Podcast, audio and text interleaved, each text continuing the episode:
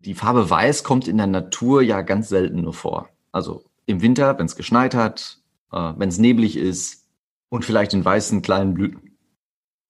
Ah, Wolken sind auch noch weiß, aber das ist ja nichts anderes als Nebel, der da oben schwebt. So, was macht dieses Weiß mit uns? Das ist ja der, der, der Kern dessen, was man mal untersuchen darf, was man angucken darf. Was passiert denn dann überhaupt in uns? Und ähm, wir nehmen mal das Ende vorweg. Weiß erzeugt Stress in uns.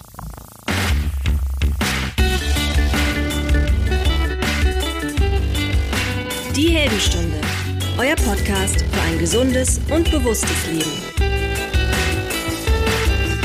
Herzlich willkommen bei der Heldenstunde. Es begrüßt dich dein Gastgeber Alexander Metzler. Schön, dass du wieder dabei bist.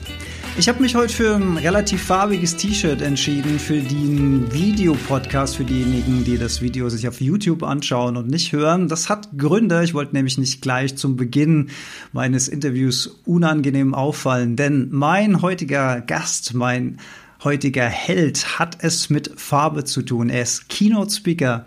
Er ist Experte für Motivation mit Farbe und er ist diplomierter Farbberater. Außerdem ist er Autor.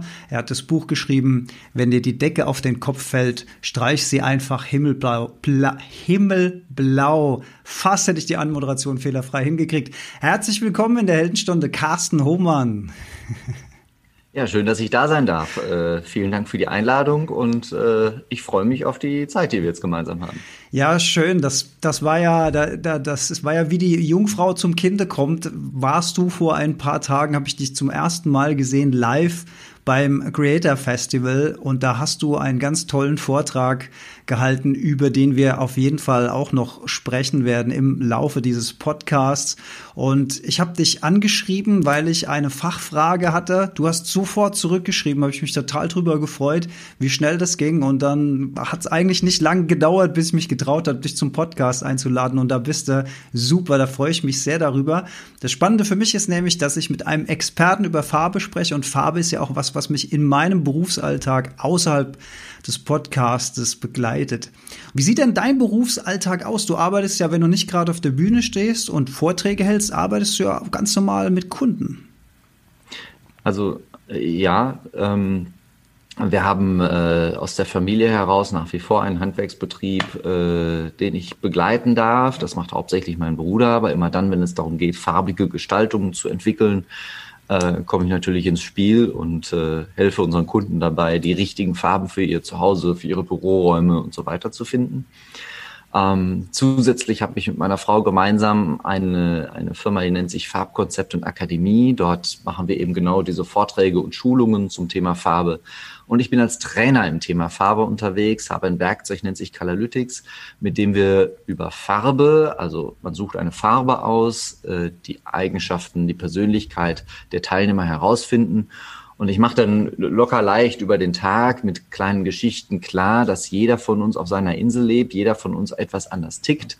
Ähm, und so lernen eben die Teilnehmer, ah, okay, ich kann nicht von mir auf den Gegenüber schließen, sondern der diese und jene Eigenschaften und wenn ich mit dem so und so umgehe, äh, habe ich es ja vielleicht viel leichter in meinem Leben, in der Führung, in, zwischen Kollegen, wie auch immer. Das heißt, ihr geht über das Thema Farbe in das Thema Psychologie und könnt aufgrund dieses Tests, wenn ich das richtig verstanden habe, dann konkrete Beratung, konkrete Hilfestellung geben. Genau so ist es. Und äh, das hat schon ganz, ganz vielen Teams geholfen. Ich erzähle einfach mal eine Geschichte. Ähm, wir hatten in einem äh, unserem, unserer Trainings äh, zwei Menschen da sitzen.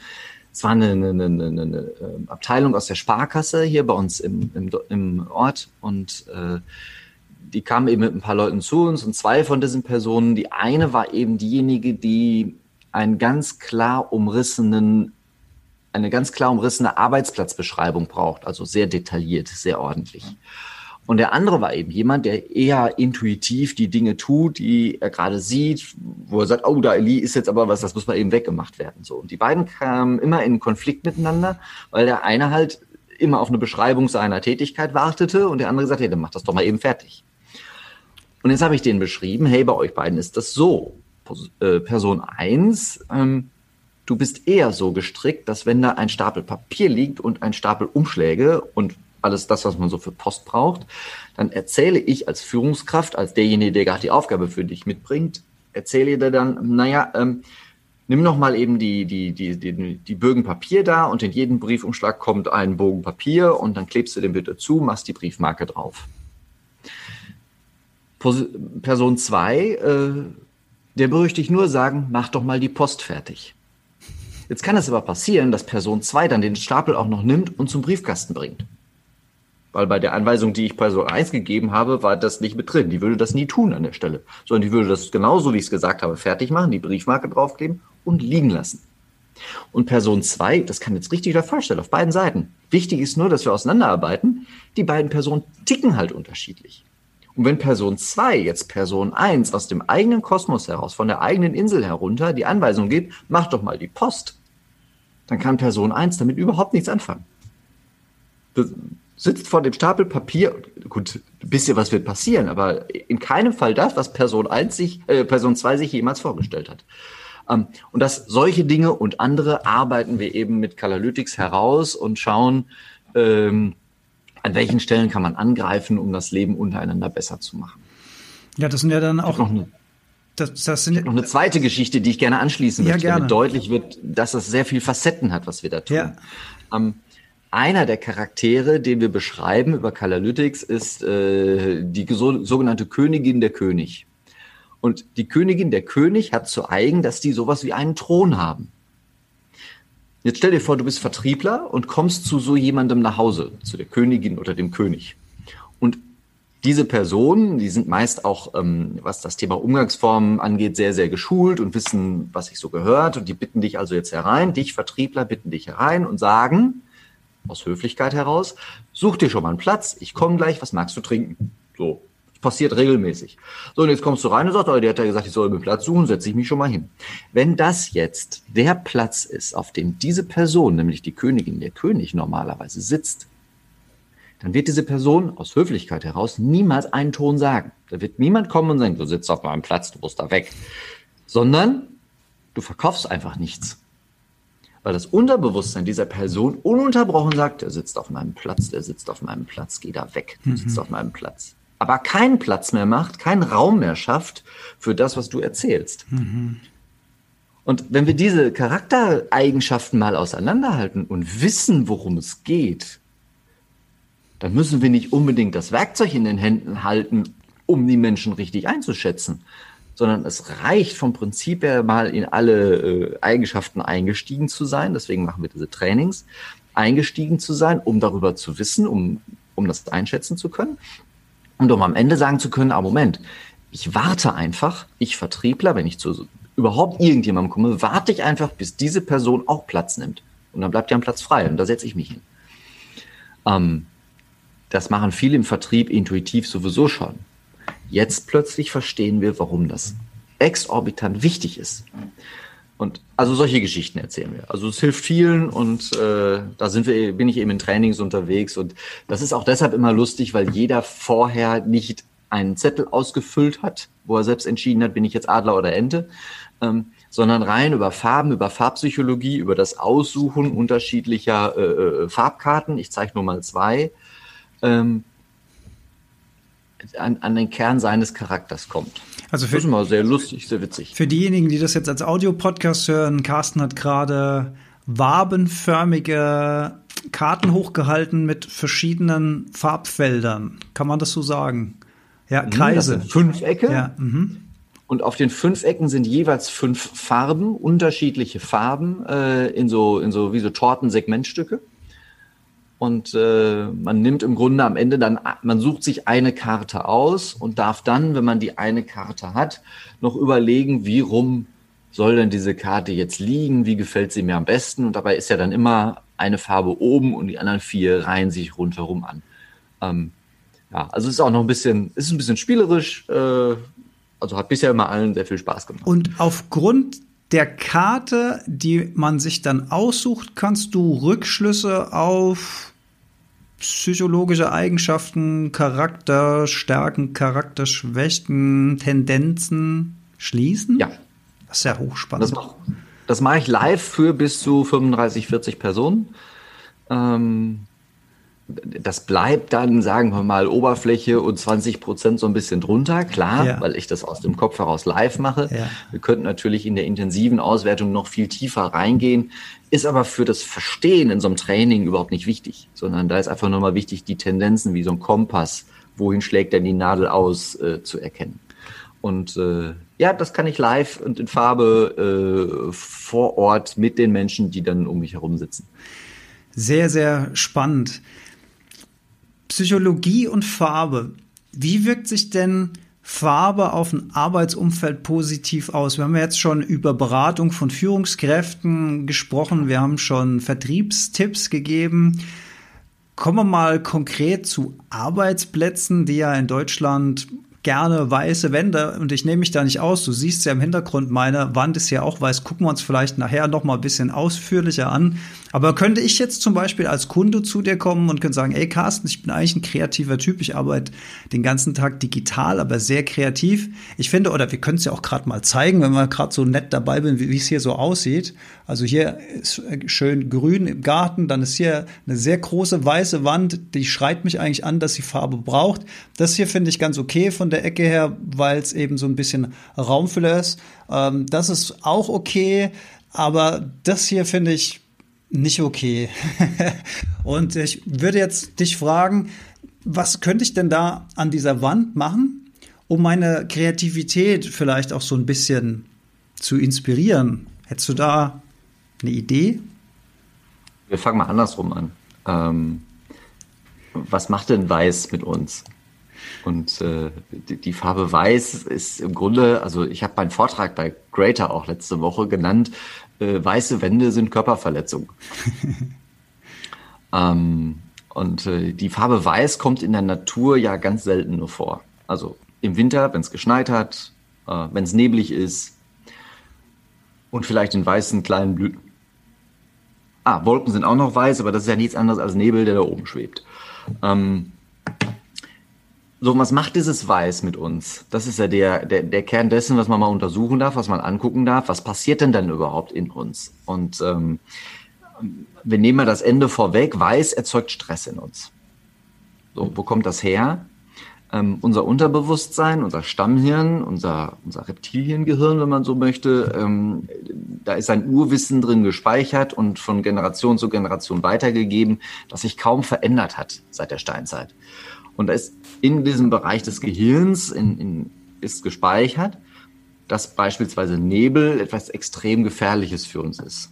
Stell dir vor, du gehst irgendwo in einen nebligen Wald, in, du bist irgendwo draußen und es ist ganz, ganz, ganz, ganz neblig. Ähm, und jetzt hörst du irgendwo ein, ein Tier brüllen, das hört sich so an wie Löwe, wie ein Tiger, wie also Bär, irgendwie sowas.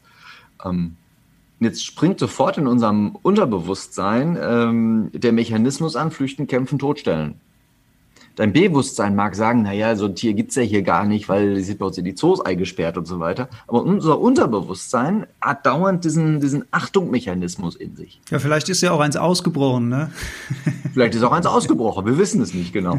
Und die Herausforderung ist, dass dieser Achtungsmechanismus noch nicht mal mit dem Brüllen des Tieres zusammenhängt, sondern schon mit dem Nebel.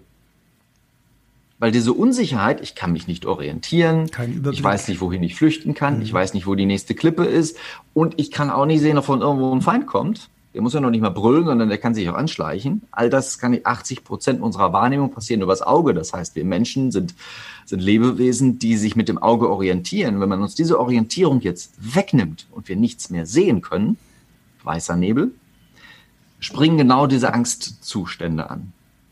Jetzt gehen wir in den Raum zurück. Jetzt sind die Wände um dich herum weiß.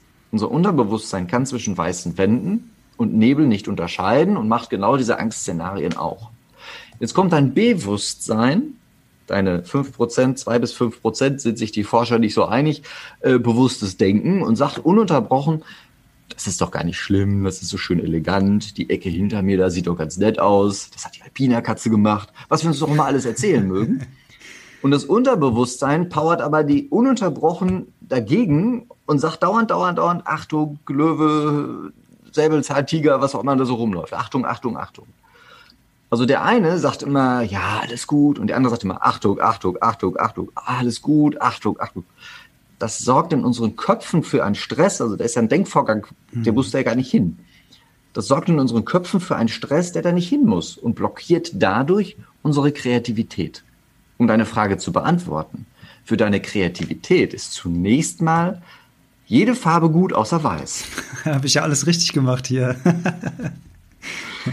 und jetzt haben wir schon mal Kunden, die sagen, ja, ja, ich hänge da ein paar bunte Bilder auf. Mhm. Dann entgegne ich gerne, weil diese Geschichte erzähle ich gerne und häufiger, dann entgegne ich gerne, okay, dann stellen wir mal in den, in den, auf die, auf die äh, neblige Wiese, stellen wir mal einen Baum.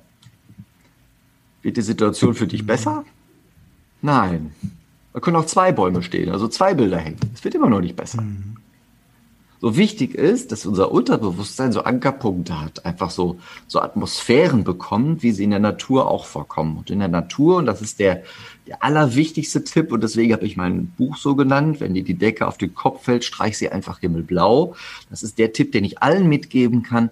Das, was wir grundsätzlich schon mal viel besser und viel richtiger machen können, ist ab Sockelhöhe aufwärts alles himmelblau streichen. Weil das verwechselt unser Unterbewusstsein mit dem Himmel draußen und fühlt sich schon mal wie in der Natur und dadurch schon per se viel, viel wohler.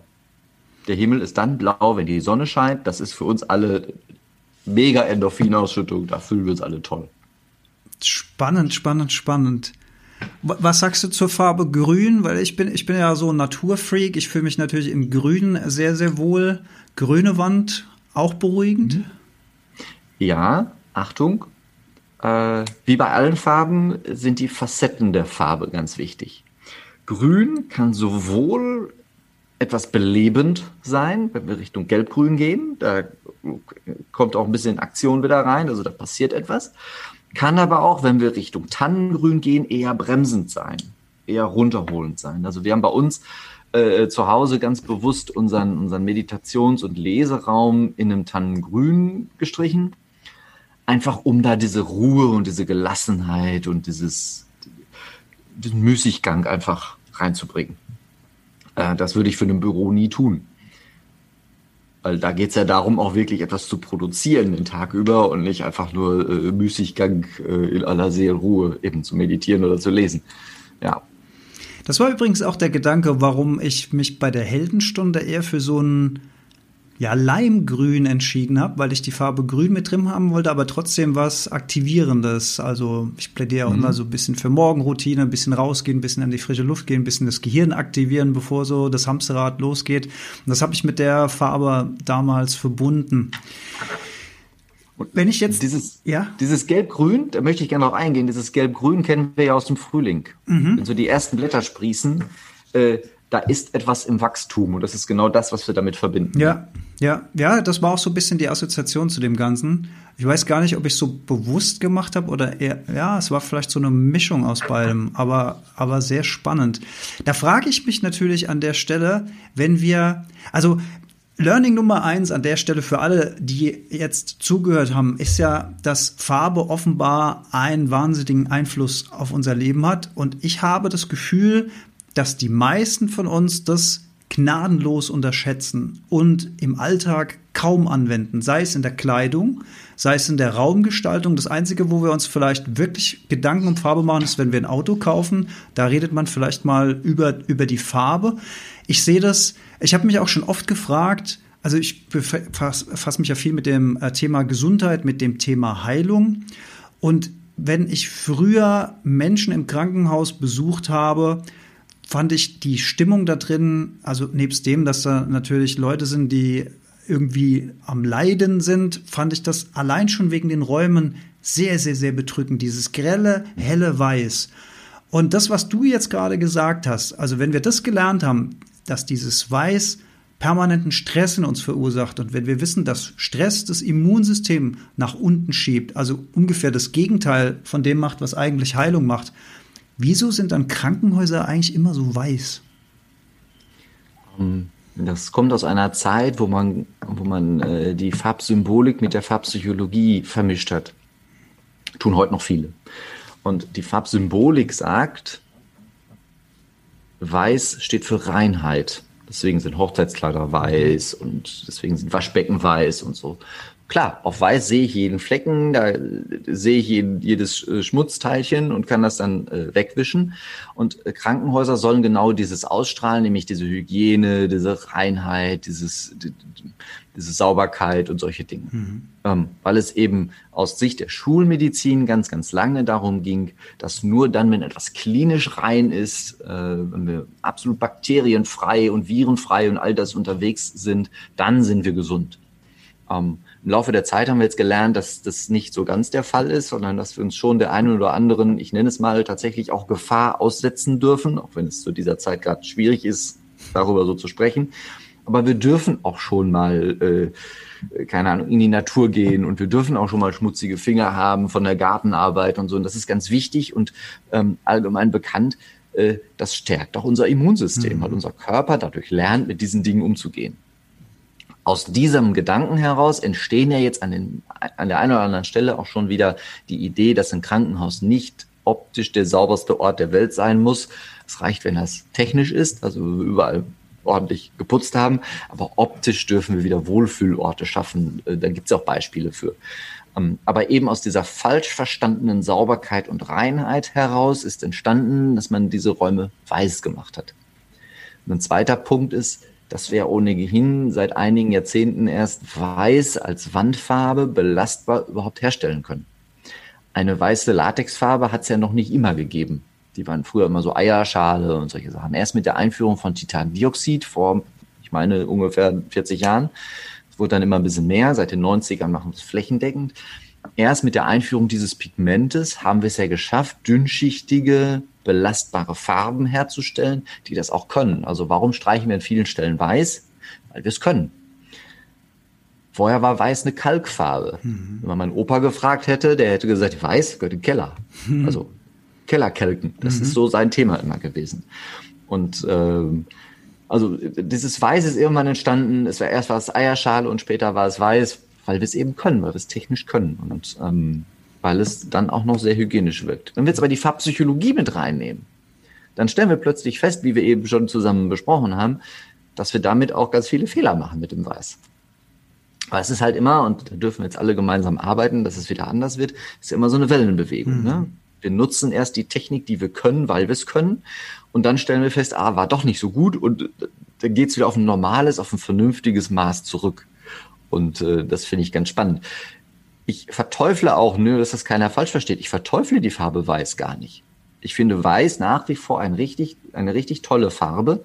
Ähm, Im Rahmen meines Studiums beispielsweise haben wir ein, ein, ein Projekt angeguckt, das unser damaliger Dozent betreut und gemacht hat, in einem Werk, wo, wo irgendwas wurde hergestellt. Und da wurden immer zwischen den Maschinen, die Verpackungsmaterialien und irgendwas wurde immer so dazwischen gestopft. Und dann haben die ihn gefragt, wie kriegen wir das hin, dass da niemand mehr was hinlegt, weil diese Unordnung wollen wir nicht mehr haben. Und er hat dann die Seite und den Boden und die andere Seite hochglänzend weiß lackiert. Von dem Tag an stellt auf dieser Fläche niemand mehr was hin oder hat niemand mehr was hingestellt, weil das will niemand beschmutzen. Mhm. Wir kennen das, wenn wir morgens am Waschbecken stehen und haben da noch drei Krümel drin liegen. Das mögen wir nicht. Da gehen wir noch mal hinterher weil das gefällt uns nicht, auf dem Weiß irgendwas zu haben. Und den ähnlichen Effekt hat der eben in diesem Werk erzielt, wo jetzt auf diesen Flächen weniger Unrat oder kaum noch Unrat entsteht. Ähm, und sich das quasi in die Gänge jetzt verfrachtet, ja, aber da kannst derjenige, der aufräumt, kannst einfach mitnehmen und es wird nicht irgendwo dazwischen gestopft. Also es gibt auch gute Beispiele für Weiß. Mhm. Wenn ich jetzt über Räume und Architektur nachdenke und ich begebe mich jetzt auf dünnes Eis, weil ich selbst in einem ganz frischen Neubaugebiet wohne. Und ich weiß auch, dass einige meiner Nachbarn meinen Podcast hören, deswegen darf ich mich nicht zu weit aus dem Fenster rauslehnen. Aber was mir wirklich, wirklich auffällt an neuen Neubaugebieten, zumindest hier in unserer Gegend im Rhein-Main, weiße Häuser, weiße Wände, schwarzes Dach, schwarze Eingangstür oder Anthrazitfarben, wenn man ein bisschen mutiger ist. Und die ganz Kreativen haben dann vielleicht mal eine graue Wandlinie von einem Fenster zu einem Fenster. Man sieht erstaunlich wenig Farbe. Und ja, man kann jetzt natürlich sagen, das liegt im Geschmack des Betrachters auf der einen Seite, ja. Auf der anderen Seite ist das aber finde ich, so ein Trend, der sich da so festgesetzt hat und fast jeder folgt dem, wo ich mich dann auch frage, wo ist denn da auch eigentlich mal eine Farbberatung von Architekten? Also wir haben doch, also wir wissen doch alle, wenn, wenn, wenn Farbe uns gut tut, warum gestalten wir dann die Lebensräume, in denen wir leben und die von außen weiß?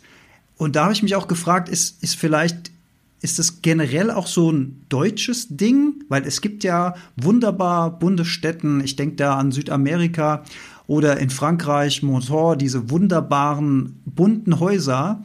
Und vielleicht kennt das der eine oder andere aus seinem Urlaub, wenn er mal durch so ein Stadtviertel gelaufen ist, wo wirklich quietschbunt die Häuser sind. Hier haben wir Zitronengelb, da haben wir Orange, da haben wir Grün, da haben wir Blau. Das macht doch was mit uns. Warum haben wir in Deutschland da so Probleme mit Farbe? Und sogar unsere Nationalmannschaft hat ja schwarz-weiße Trikots an. Also auch da sehen wir irgendwie die, die Reduktion auf das, ähm, das Schwarz-Weiße. Ist das so ein deutsches Ding irgendwo?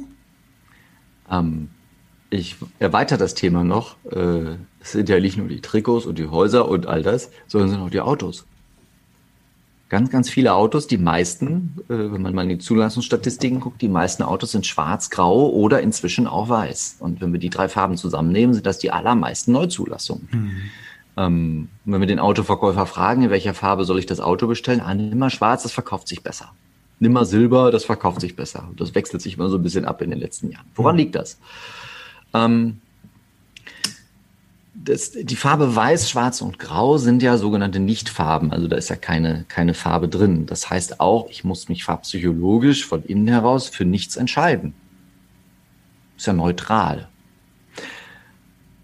Und das ist genau das, was ja an vielen, auf vielen, vielen Ebenen im Moment in unserem Land passiert. Sich wirklich zu entscheiden für eine Richtung fällt uns schwer sich wirklich zu entscheiden für, wir machen jetzt mal dies und hängen uns damit vielleicht auch ein bisschen aus dem Fenster und spüren vielleicht auch mal ein bisschen den Sturm in den Haaren, weil wir uns für etwas entschieden haben, was vielleicht streitbar ist, ähm, ist nicht mehr so ganz unvogue. Diese German Angst, von jemandem kritisiert zu werden, von jemandem überhaupt gesehen zu werden oft, ähm, spielt ja eine ganz, ganz große Rolle an der Stelle. Und immer weniger Menschen trauen sich, Mut zur Farbe, immer weniger Menschen trauen sich, eine Entscheidung zu treffen zu sagen, nee, das ist jetzt, rot ist jetzt meine Farbe, grün ist jetzt meine Farbe.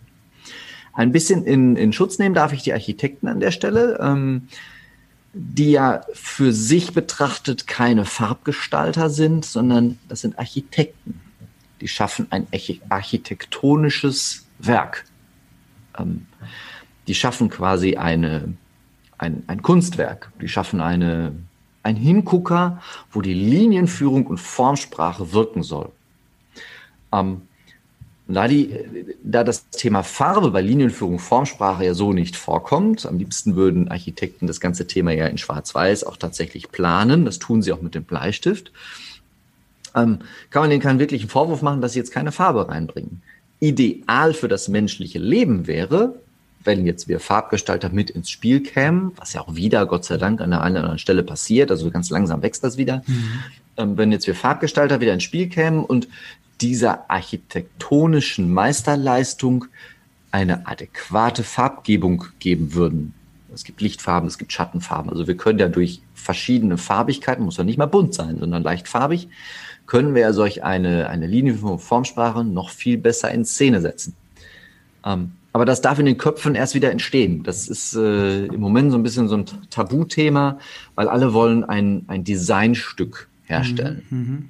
ja. Die Tage bin ich angesprochen worden, es gibt, ähm, es gibt so Räume, die sind dann mit weißer Couch und mit weißen Wänden und weißer Fußboden und so ein bisschen was Chromfarbenes drin. Das sind Designobjekte. Das kann ich als Designobjekt auch genau so stehen lassen. An der Stelle darf ich aber nicht diskutieren, ob wir uns darin wohlfühlen. Mhm. Das ist Kunst das Designobjekt. Wenn ich einen Raum schaffen will, wenn ich ein Produkt schaffen will, wenn ich eine Außenfassade schaffen will, die Spaß macht, die Freude macht, bei der wir uns wohlfühlen, muss ich ganz anders denken. Das sind aber zwei Ebenen, die wir auseinanderhalten dürfen. Das Thema Design kann auch Wohlfühlen sein, muss es aber nicht. Mhm. Das ist eine Kunst, steht für sich. Ähm, und auf die Urlaubsorte äh, zu sprechen zu kommen, genau deshalb fahren wir gerne ins Ausland in den Urlaub Wir fahren deshalb gerne in die Karibik, wir fahren deshalb gerne nach Saint-Tropez, wir fahren deshalb gerne nach Schweden, äh, in diese ganzen Länder, weil die auf uns einen anderen Eindruck, einen anderen Farbeindruck machen und wir uns dadurch besser fühlen. Hier zu Hause angekommen, gehen wir wieder in unseren Alltag zurück und trauen uns dann auch nicht oder haben auch oft nicht die Kapazität für Entscheidungen. Das, ne, das hat noch nicht mal nur was mit Trauen zu tun, sondern vielleicht auch was mit Überbelastung. Ähm, haben nicht die Kapazität dazu, äh, uns für das eine oder andere zu entscheiden und nehmen dann weiß. Hm.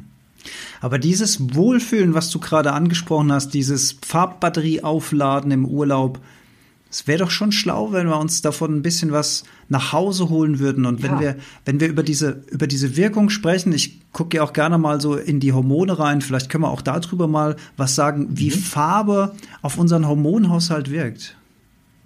Also, ich erzähle total gerne diese eine Geschichte, äh, weil sie einfach so schön, ähm, so schön plakativ ist und man direkt merkt, aha, okay, da passiert etwas mit Farbe. Und zwar hat in den 1950er Jahren Professor Max Lüscher eine Untersuchung durchgeführt ähm, mit Erpeln und Enten. Er ist auf einen Bauernhof gegangen, wo es eben mehrere Ställe gab und in jedem dieser Ställe hat er eine farbige Beleuchtung gehängt. Also eine rote, eine grüne, eine blaue, eine gelbe, äh, orangene. Und dann sind die Tiere ganz normal aufgewachsen, wie so ein Zuchtbetrieb halt äh, das tut. Und am Ende der Aufzuchtzeit wurden die Tiere obduziert. Ähm, Lüscher, bei, Lüscher hat dabei herausgefunden, dass die Tiere, die in dem roten Licht aufgewachsen sind, einen deutlich größeren Hoden hatten als die Tiere, die im blauen Licht aufgewachsen sind. Und die Tiere aus dem blauen Licht hatten kaum Veränderung. Die Hoden der Tiere aus dem blauen Licht hatten kaum Veränderung gegenüber der Küken am Anfang der Untersuchung. Das heißt, dieses rote Licht, also das rotanteilige Licht, macht, dass in unserem Hormonhaushalt beim Thema Fortpflanzung irgendetwas angeregt wird. Ähm, und ich finde das ganz spannend. Das ist jetzt mal nur das Thema Fortpflanzung rausgenommen. Das können wir jetzt über viele andere Themen auch noch diskutieren, könnten wir.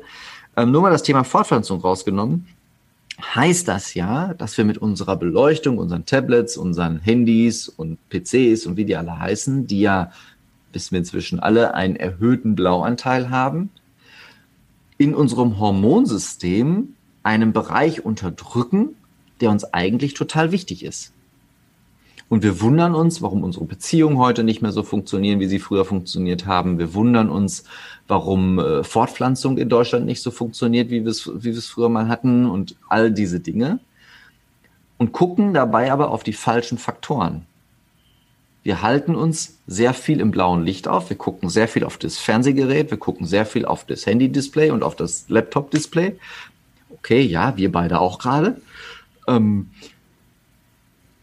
ohne aber gleichzeitig darauf zu achten, dass wir maximal uns vom Sonnenlicht Licht holen, äh, dass wir zu Hause darauf achten, welche Leuchtmittel nutzen wir, äh, dass wir vielleicht auch mal wieder das Lagerfeuer benutzen, also ein Kamin anzünden. Ähm, ja, diese Möglichkeit haben nicht die meisten, weil so ein offenes Feuer oder so ein Kamin ins Haus einzubauen schon auch eine Investition bedeutet.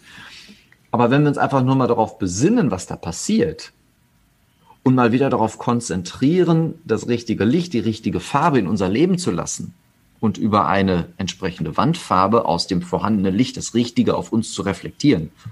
Weil die Körperfarbe, die wir sehen, ist ja nichts anderes als eine Reflexion. Äh, wenn wir uns darauf einfach mal konzentrieren wieder, dass wir mit der richtigen Farbe und der richtigen Reflexion der Farbe auf uns in uns ganz andere hormonelle Prozesse wieder auslösen können, äh, geht es uns viel besser. Eine zweite Geschichte. Ich habe im Rahmen meines Studiums äh, die Farbe des Lichtes gemessen. Und so bin ich hergegangen und habe so ein Spektralfotometer in den Himmel gehalten und habe immer nur die Messwerte und die Uhrzeit aufgeschrieben. Morgens ist das Licht blauer. Also das heißt nicht morgen grauen, das heißt morgen blauen, wenn wir es richtig machen. Morgens ist das Licht blauer. Gegen Abend ist das Licht etwas roter. Dieses rote Licht am Abend, nein, das blaue Licht am Morgen, so rum, unterdrückt das Schlafhormon Melatonin. Wir werden wach. Das rote Licht am Abend macht das Gegenteil, weckt das Schlafhormon Melatonin wieder auf und wir werden müde, gleichzeitig wird der Cortisolspiegel gesenkt und so weiter. Also da passieren viele, viele Prozesse in unserem Körper gleichzeitig, wenn wir über das Thema Farbe und Licht nachdenken. Jetzt haben wir schon zwei Themen gehabt. Einmal Schlaf, äh, Wach-Schlafrhythmus, Tag-Nacht-Rhythmus und das Thema äh, hormonelle Steuerung unserer Fortpflanzung, unsere, unseres Verlangens, unserer Lust und all dem, was dazugehört. Äh, schon diese zwei Themen haben wir jetzt innerhalb von, von, von drei Minuten äh, drin gehabt. Was ja krasse Auswirkungen bedeutet aufs eigene Leben. Ja, und die meisten haben davon wahrscheinlich noch nie irgendwas gehört.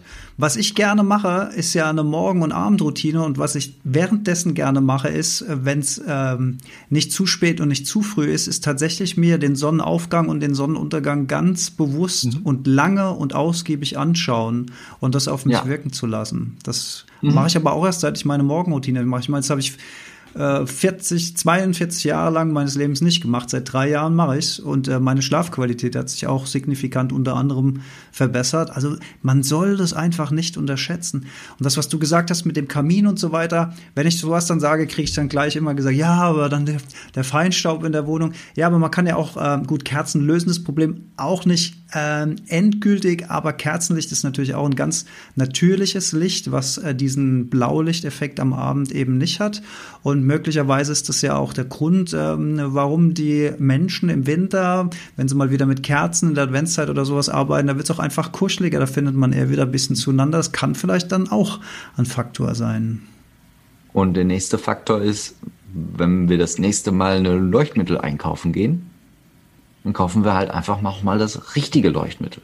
Und äh, die meisten gehen her und kaufen im Supermarkt das billige Leuchtmittel rechts am, am, am Rand. Äh, also bei uns liegen die auf dem Weg zur Kasse. Mhm. Ähm, wenn wir einfach mal wieder hergehen und vernünftige Leuchtmittel kaufen, also eine Farbwiedergabeklasse größer 90, größer 95, bei gleichzeitigem, äh, bei gleichzeitiger Farbtemperatur von 2700 Kelvin, wenn es 2800, 2900 sind, will ich noch gar nicht meckern, aber so in der Gegend ähm, wenn wir diese Leuchtmittel wieder in unser Leben holen und die schlechten, billigen Leuchtmittel mal weglassen, weil es ist deutlich billiger, blaues Licht zu produzieren als rotes, ähm, wenn wir diese schlechten Leuchtmittel einfach mal wieder weglassen und die guten Leuchtmittel in, unser, in unseren Alltag holen, äh, dann haben wir schon ganz, ganz, ganz viel gemacht. Und der größte Tipp, den ich mal allen geben kann, ist, äh, wenn ich nach Hause komme, also ich mache das jeden Tag so, wenn ich nach Hause komme, ist das Erste, was meine Frau und ich tun, wir ziehen uns die Jacke an, die Regenjacke, die, die, die Stiefel, was auch immer,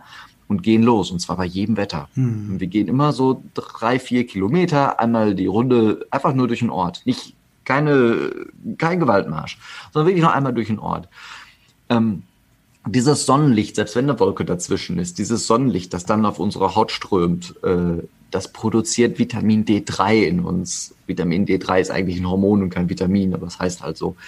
Ähm, diese, dieser Wach-Schlafrhythmus im Abendlicht spazieren gehen wir dadurch nochmal ganz anders angeregt. Also da passieren plötzlich so viele tolle Dinge und das sind 20 Minuten des Tages. Also die ziehe ich abends quasi von meinem, von meiner Fernsehzeit ab, wenn du so willst, und addiere sie einfach meiner Gesundheitszeit hinzu ein Zusatzeffekt ist, ich komme tatsächlich auch mal mit meiner Frau ins Gespräch und wir sitzen nicht schweigend nebeneinander und gucken irgendwas in der Kiste an. Ja, ach, ich, herrlich. Genau meine Worte. Aber das ist ein neues Thema. Exakt, wunderbar.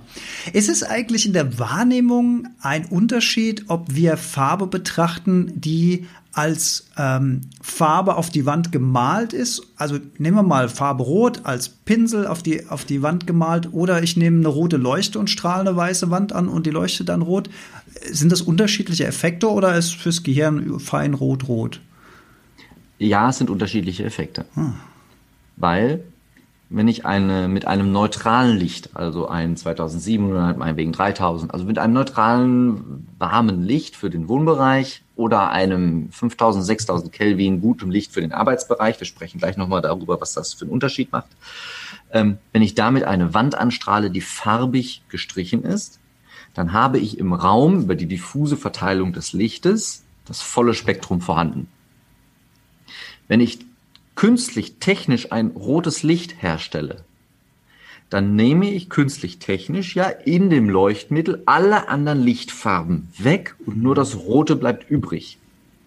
Das heißt, mir fehlt der Rest des Spektrums. Mhm. Und eine Leuchte, mit der man jetzt beispielsweise äh, das volle Spektrum abbildet, aber es dann Richtung Grün, Gelb, Rot oder Blau bringt äh, und aber trotzdem das volle Spektrum vorhanden ist, äh, sogenannte Vollspektrum, das ist eine sehr, sehr schwierige Geschichte. Also wenn ich im Wohnbereich, im Arbeitsbereich diese Effekte erzielen möchte, ist die Körperfarbe, also die Wandfarbe, die ich irgendwo dran streiche, tausendmal besser als ein farbiges Licht, weil das farbige Licht sieht nur so aus wie. Mhm. Da wird ganz bewusst in unserem Auge Dinge angesteuert, damit wir das so wahrnehmen, wie wir es wahrnehmen wollen. Die Schwingung, die aber entsteht, also farbiges Licht ist nichts anderes als elektromagnetische Schwingung. Die Schwingung, die entsteht, die aus dem Leuchtmittel rauskommt und sich diffus im Raum verteilt, äh, ist mehr, ist besser, ist größer, wenn ich ein Vollspektrumlicht habe und nur von der roten Wand meinetwegen dann die Rotanteile reflektiert werden. Mhm. Trotzdem ist ja im Rest des Raumes das gleiche Licht überall vorhanden. Mhm, absolut und, logisch, ja. Ja, mhm. und von daher macht es keinen Sinn, eine farbige Leuchte auf eine Wand zu richten, sondern es macht nur Sinn, eine Wand farbig zu streichen und das Leuchtmittel so neutral wie möglich zu wählen. Du hast eben noch den Unterschied angesprochen zwischen ja, Wohlfühllicht im Wohnbereich und Licht im Arbeitsbereich. Ja, ähm, ein ganz, ganz wichtiges Thema. Wir haben das hier in unseren Büros äh, so gemacht und ich mache es in so gut wie jedem Farbkonzept, das wir hier, das hier bei uns rausgeht, dass ich überall verlange, es müssen in jedem Raum, der für die Arbeit ist, zwei Leuchten vorhanden sein, also zwei Lichtqualitäten vorhanden sein. Die eine Lichtqualität ist eine 6500 Kelvin Farbwiedergabe Klasse größer 90 äh, Leuchte, die regt die Konzentration an, die regt unsere Leistungsfähigkeit an. Das ist dieses typische Morgenlicht, das muss möglichst hell sein, also 1000 Lux und mehr. Es muss möglichst hell sein, das ist das typische Morgenlicht, äh, das unseren Körper quasi anregt und sagt, hey, los geht's, der Tag beginnt. Und dann gibt es eben, wie wir gerade besprochen haben, dieses Wohnlicht, also das Licht, das wir abends benutzen dürfen. Das baue ich in jedem Büro mit ein äh, das uns quasi etwas runterholt, das es in den Feierabend bringt. Und ich empfehle jedem Büro, jeden Mitarbeiter im Büro, dass er so eine Stunde bevor er Feierabend macht, diese beiden Lichter tauscht. Mhm. Die 6500 Kelvin aus, die 2900 Kelvin an. Das ist in der Stelle eine, mm, ein krasser Unterschied. Das ist ein, ein, ein deutlicher äh, Schwenk zu einer anderen Lichtfarbe. Da darf das Auge sich auch ein paar Sekunden dran gewöhnen. Es macht aber in unseren Körpern, dass wir uns auf den Feierabend auch wirklich vorbereiten dürfen. Inzwischen nutze ich diese beiden Lichtfarben auch, wenn ich Gespräche führe. Wenn ich ein Gespräch haben möchte, das hochkonzentriert ist, das auf den Punkt ist, in dem so richtig was rumkommt, dann schalte ich selbstverständlich auch im Besprechungsraum 6500 Kelvin an. Wenn ich aber ein Gespräch möchte, das ganz chillig ist, das ganz gelassen ist, wo wir in jedem Fall, ich sag mal so den Nebensatz, zu einer Einigung kommen, ja, also wo wir miteinander plötzlich in dieselbe Schwingung kommen. So, wenn ich so ein Gespräch haben möchte, dann lasse ich das 6500 Kelvin Licht aus und schalte nur das andere an. Also ich steuere auch übers Licht. Ähm, ich will nicht sagen den Ausgang des Gesprächs, aber den Verlauf. Mhm. Spannend. Am, Lag am Lagerfeuer lässt es sich anders verhandeln als morgens in der Sonne.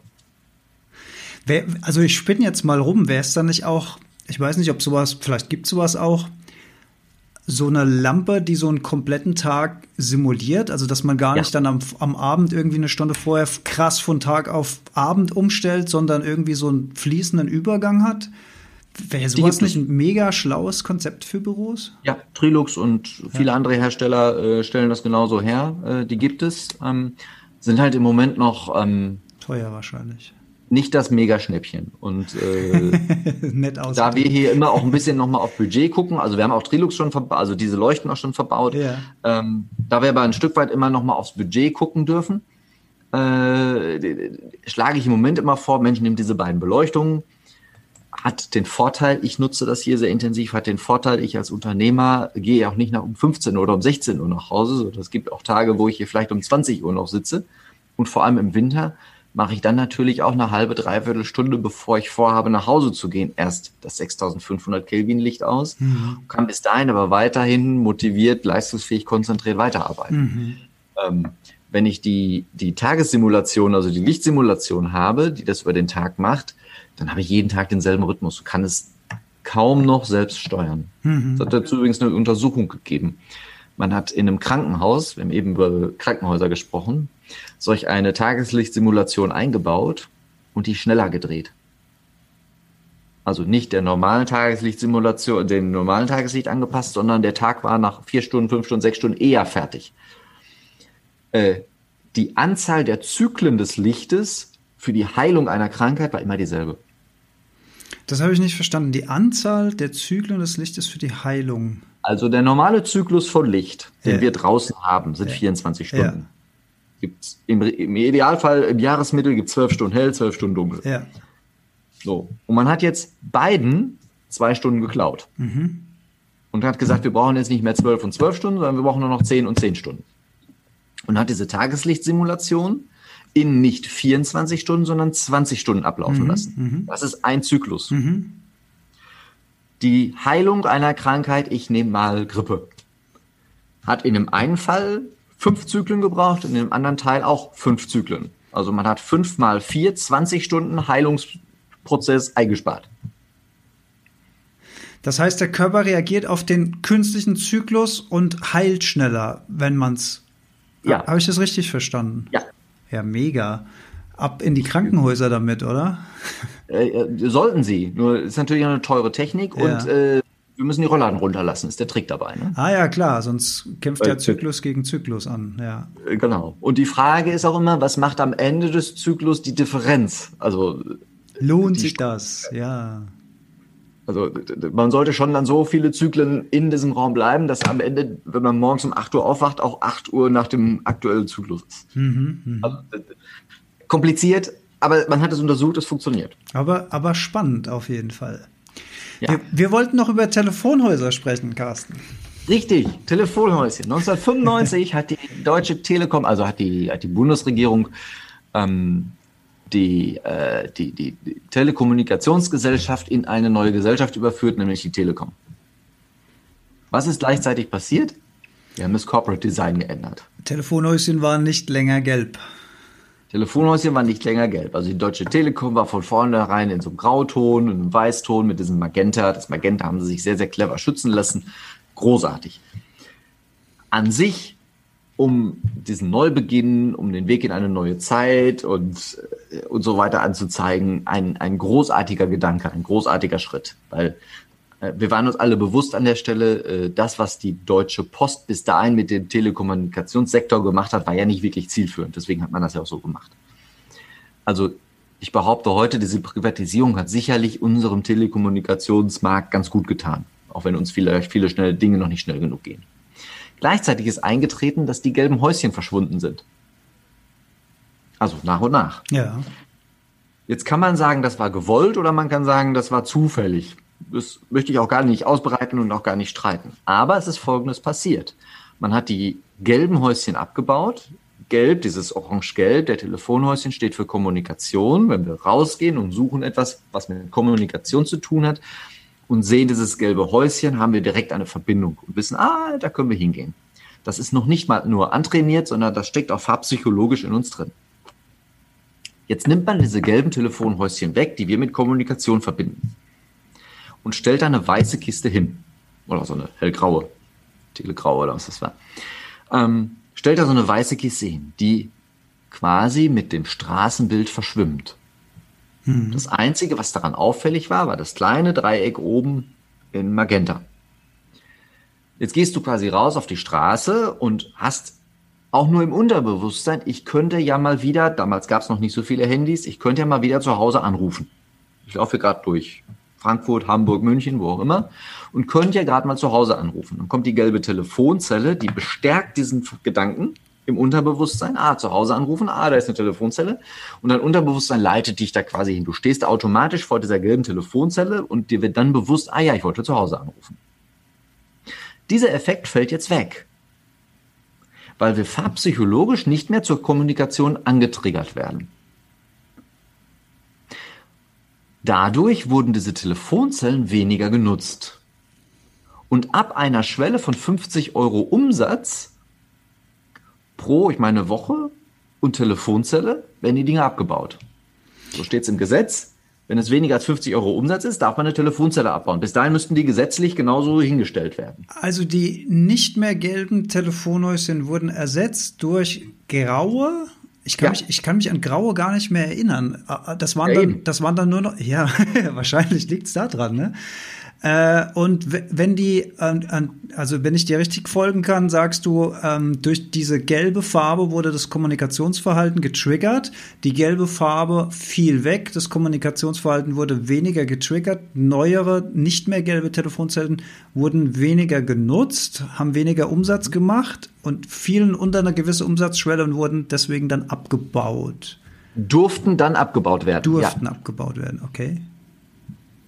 So, und dann im nächsten Schritt ist die Telekom einen weiteren sinnvollen Schritt gegangen. Also ich finde das als Unternehmer hoch sinnvoll, was die Telekom da gemacht hat, weil diese, äh, diese, diese reparaturanfälligen Häuschen, wo dauernd die Gläser kaputt waren und die Kabel abgerissen und so, mhm. also zeitgemäß ist das nicht. Mhm. Im nächsten Schritt hat die Telekom dann auch diese Häuschen ja abgebaut und nur so Säulen aufgestellt in Edelstahl. Die standen so ganz unscheinbar an irgendwelchen Hausecken, noch weniger sichtbar in unserem Unterbewusstsein ist jetzt passiert, oh, ich kann ja viel weniger in der Öffentlichkeit in den Telefonzellen telefonieren, aber ich muss ja für, keine Ahnung, Gefahr, Familie erreichen und so weiter, irgendein kommunikatives Mittel haben. Handy kaufen. Nur mal ein Handy. Ja.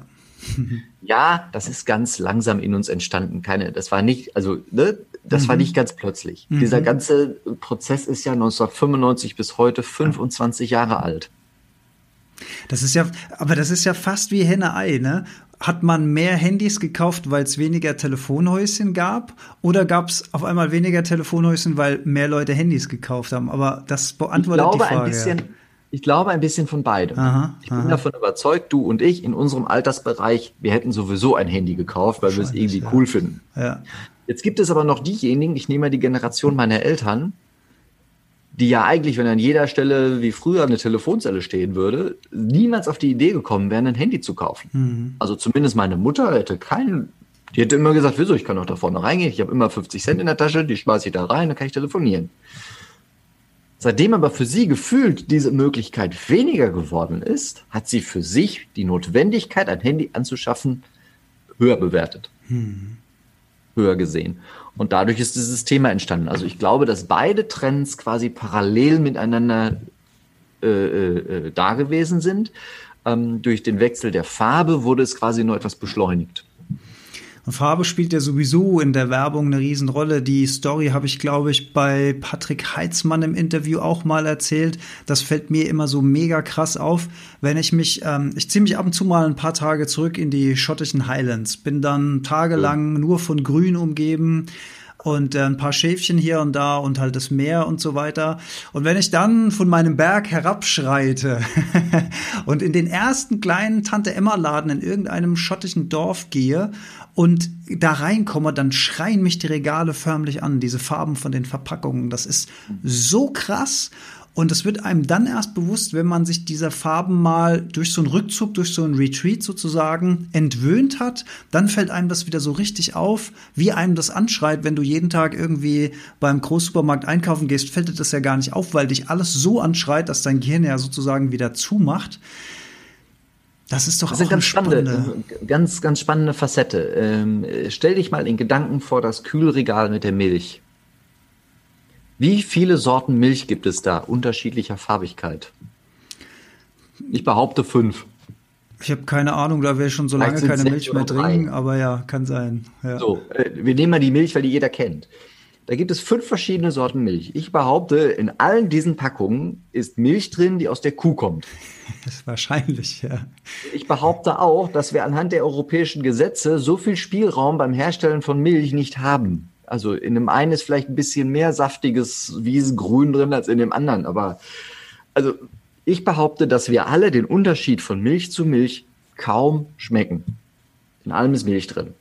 Und alle sind ewig gleich behandelt, weil dafür gibt es gesetzliche Spielräume, die wir behandeln dürfen. Trotzdem haben diese Packungen unterschiedliche Farben. Da stellt man sich die Frage, warum mache ich nicht einfach um Milch? Das ist ein Grundnahrungsmittel für viele Menschen. Äh, warum mache ich da nicht einfach eine weiße Packung mit schwarzer Schrift, schreibt darauf Milch aus der Kuh und bin fertig damit? Das Marketing macht eine schöne Verpackung drum, weil das Marketing genau weiß, es gibt die einen Menschen, die kaufen gerne eine rote Verpackung mit Milch drin. Das sind vielleicht die Preisbewussten. Und die anderen kaufen eine grüne Packung mit Milch drin. Das, ist, das sind diejenigen, denen wichtig ist, dass diese Milch von Kühen kommt, die ganz glücklich auf irgendeiner Weide stehen, den ganzen Tag grinsen. Äh, so. Und dann gibt's noch die blaue dazwischen, die hat auch irgendeinen Zweck. Also die ist bestimmt besonders keimfrei oder was auch immer wir da rein assoziieren. Diese unterschiedlichen Milchsorten werden einfach nur für unterschiedliche Zielgruppen gemacht. Und deswegen gibt es unterschiedliche Farben bei der Milch. Wir werden also von der Werbung, von dem Marketing, was da ist, und das ist auch gut so, dass es so ist, in die eine oder andere Richtung beeinflusst. Dann gibt es noch eine Bildsprache da drauf. Auf der einen gibt es ein lustiges Bärchen, auf dem anderen ist eben noch eine Kuh abgebildet. 80 Prozent unserer Wahrnehmung passiert übers Auge. Unser Ratio, unser Verstand kann überhaupt keine Entscheidung treffen, ohne etwas zu sehen. Wir wollen immer alles schwarz auf weiß sehen. Also wenn wir einen Vertrag haben, wenn wir beide jetzt mit, miteinander aushandeln, dann wirst du wahrscheinlich sagen, ja, schick mir das nochmal per Mail, ich würde mir das Ganze gerne nochmal durchlesen, bevor ich mich entscheide. Absolut. Das liegt einfach daran, dass 80 Prozent unserer Wahrnehmung über die Augen passiert und nur 14,5 Prozent übers Gehör. Den Rest teilen sich dann Zunge, Nase, Haut. Und dieser große Teil der Wahrnehmung will befriedigt werden. Hm. Deswegen gibt es im Supermarkt unterschiedliche Farben Milch und deswegen ist in deinem, in deinem Highlands, Tante Emma Laden, äh, Schottland im Tal, das alles so schön bunt, weil wir darauf reagieren. Absolut. Ja. Ja, hochspannend. Um vielleicht als ja, Einleitung zum Ende eine Frage, Carsten. Wir haben jetzt viel über Farbe gesprochen, was die für einen Einfluss auf uns hat, was wir auch alles richtig machen können. Gibt es denn auch krasse Fehler, die wir mit Farbe machen können? Würdest du sagen, okay, das ist was, da würde ich absolut abraten von? Also es gibt eine ganz lustige Geschichte noch, die äh, passiert ist. Ähm, Im Rahmen meines Studiums haben wir einen porzellanverarbeitenden Betrieb beraten. Und zwar gab es da so eine Vorrichtung, da wurde ein, ein, ein Kerzenständer, der kriegte oben drauf eine Farbe und die wurde so da drauf gedruckt. Und da gab es einen Automat, der hatte diesen, so ein, wie so ein Stempelchen, da war so ein Dings dran und an einem Hebel konnte man jetzt quasi diesen Automaten runterziehen. Das drückte da oben drauf also es wurde unten zentriert reingestellt, man zog an diesem Hebel, es wurde oben drauf gedrückt, das Teil wurde wieder zur Seite genommen. Also so eine Halbmanufaktur. Mhm. Die Kraft des, dieses Stößels, die auf das Porzellanteil einwirkte, wurde gesteuert durch die Kraft, die ich an diesem Hebel da war so kein Begrenzer und nichts drin, sondern derjenige, der davor stand, Halbautomat, der konnte quasi durch, je nachdem, wie weit er den Hebel zog, konnte er steuern, ob das so. Naturgemäß geht dabei immer mal wieder was zu Bruch. Mhm. Weil irgendeiner davor steht und gerade aus dem Effekt heraus ein bisschen zu fest drückt und das, was da drunter steht, dieser Kerzenständer, was auch immer, wurde quasi dann zerstört, zerdrückt. Dieser, dieser Griff war dunkelblau. Vitalisierend, zu viel Kraft auswirkend. Nein? Nein? Dunkelblau, ah. Stabil. Ah, okay, dunkel. Statisch ah, okay, stabil. stabil. Da kannst du richtig dran reißen. Ah, ja, ja, okay. So. Ja. Äh, wir haben dann damals diesen, die, dieser Fabrik gesagt, Mensch, mach das Ding noch rosa. Dann zart. ist fertig. mach das Ding zart. Und plötzlich war der, der Ausschuss war nicht ganz weg. Also es gab immer noch kaputte Teile. Aber weniger. Aber deutlich weniger. Ah, fantastisch. Und äh, ja, das ist das eben, was, was mit, mit Farbe geht, ne? Ein ja. richtig krasses, krasses, schlechtes Beispiel ist auch noch ähm, das Thema, also bei uns hier in der Gegend wird in vielen äh, alten Einrichtungen, so Senioreneinrichtungen, werden äh, Böden verlegt aus diesem Linobelag. Ja, Linoleum. Und irgendwann hat mal einer eingeführt, die müssen in so einem Grau-Blau sein. Wahrscheinlich, weil es besonders sauber und ordentlich und keine Ahnung was wirkt. Ähm, unser Unterbewusstsein verwechselt diesen blauen Boden mit Wasser. Mhm. Auf Wasser können wir nicht gehen. Es soll einen gegeben haben, der das kann. Äh, steht in einem sehr großen, dicken Buch, Lange was viele von uns glauben. Ja. Lange her. Ich behaupte aber, wir alle können das nicht. Also, es ist so ziemlich sicher, dass, dass wir wissen, wo die Steine liegen. Wenn wir diese Böden tauschen gegen einen dunkelgrünen, gegen einen braunen, den wir mit Waldboden gleichsetzen, dann haben die Menschen, die da drin sich bewegen, einen ganz anderen Auftritt. Auch das ist untersucht worden.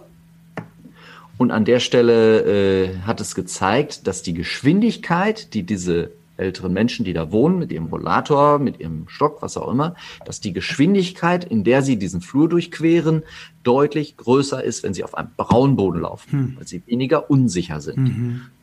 Noch viel größer ist der Fehler, wenn ich diesen selben Boden jetzt weiß mache. Eis, Schnee. Weiß, ja, Eis. Das, also wer von uns kann in der Eishalle ohne Schlittschuh laufen? Ja. Wahnsinnig spannend, denn das, was du gerade sagst und viele der Beispiele, die wir jetzt besprochen haben, schließen bei mir auch gerade wieder so einen Kreis zu meinen anderen Themen. Ich bin ja immer Fan von Zurück zur Natur und so weiter. Aber ganz viel von dem, was du jetzt gesagt hast, orientiert sich ja immer aus dem, wo wir herkommen, aus der Natur. Wir haben vom himmelblauen, von der himmelblauen Decke gesprochen. Wir haben vom Abendlicht, vom Sonnenuntergang, vom Sonnenaufgang gesprochen. Jetzt sprechen wir von den Böden, vom Erdbraun oder vom Grünen und nicht vom Weißen oder vom Blauen, wo wir ausrutschen können oder einsinken können. Total spannend, total spannend. Mhm. Ja. Und da wird ja oft, und ja, ich habe gerade gesagt, Ultramarinblau steht für Stabilität und Statik. Da könnte man fast auf die Idee kommen, hey, das nehme ich mal für den Boden, das muss ja stabil sein. Mhm, mh. Dieses Ultramarin, stabil und Statik stimmt für alles, was über uns ist, mhm. nur für den Boden nicht. Mhm. Carsten, das war ein toller Ausflug in die Welt der Farben. Du bist der Gast, dir gehört das letzte Wort. Was würdest du dir denn als Farbpsychologe so für die Zukunft wünschen in Bezug auf das Thema Farbe? Ich würde mir wünschen, dass wir alle gemeinsam dafür sorgen, dass wir in Unternehmen arbeiten, die uns mit Hilfe von Farbe zu noch besserer Leistung motivieren.